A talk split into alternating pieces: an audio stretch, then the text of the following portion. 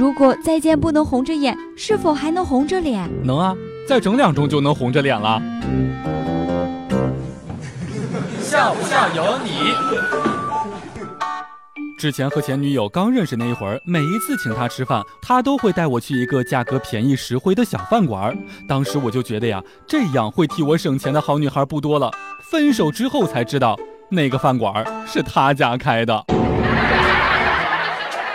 小李看到爸妈想要二胎，就每天给父母灌输二胎不好，独生子女一定孝顺，独生子女能够让孩子受到良好教育等等。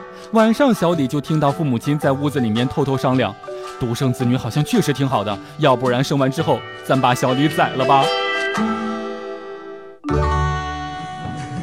笑不笑由你。和闺蜜在看《动物世界》，我郁闷地问：蜗牛和鼻涕虫明明长得一个样子，为什么蜗牛看起来没有鼻涕虫那么恶心呢？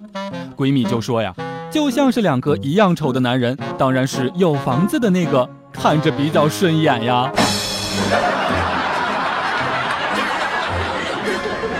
看到心动的女孩子，有的时候巧舌如簧的人也会说不出来话。我就是这样，最后还是女孩受不了等待的煎熬，主动打破了僵局。大哥，劫财还是劫色？你倒是说句话呀！